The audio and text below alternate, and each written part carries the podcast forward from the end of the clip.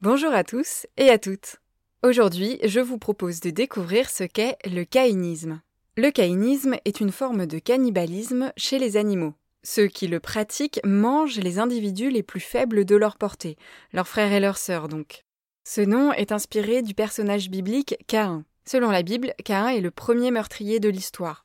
Le fils aîné d'Adam et d'Ève aurait tué son frère Abel par jalousie. En effet, les deux frères avaient tous les deux présenté une offrande à Dieu, mais celui-ci a refusé celle de Cain, qui décida donc de tuer son frère. Pas de considération morale ou religieuse chez les animaux. Le caïnisme est avant tout une manière de bénéficier de ressources nutritives quand la nourriture manque ou qu'il y a trop d'individus par rapport au stock de nourriture disponible. Le caïnisme est donc un type de cannibalisme de survie. Par exemple, chez les escargots de Bourgogne, les larves mangent les œufs qu'elles trouvent autour d'elles le premier mois de leur vie. En gros, jusqu'à ce qu'elles puissent consommer et digérer des plantes. Et ça marche.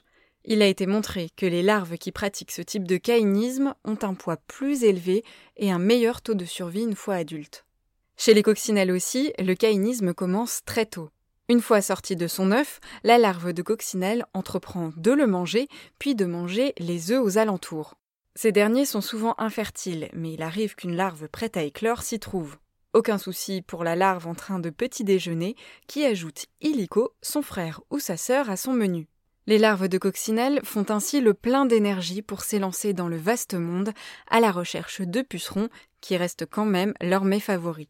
Mais le cannibalisme ne s'arrête pas là chez les bêtes à bon Dieu.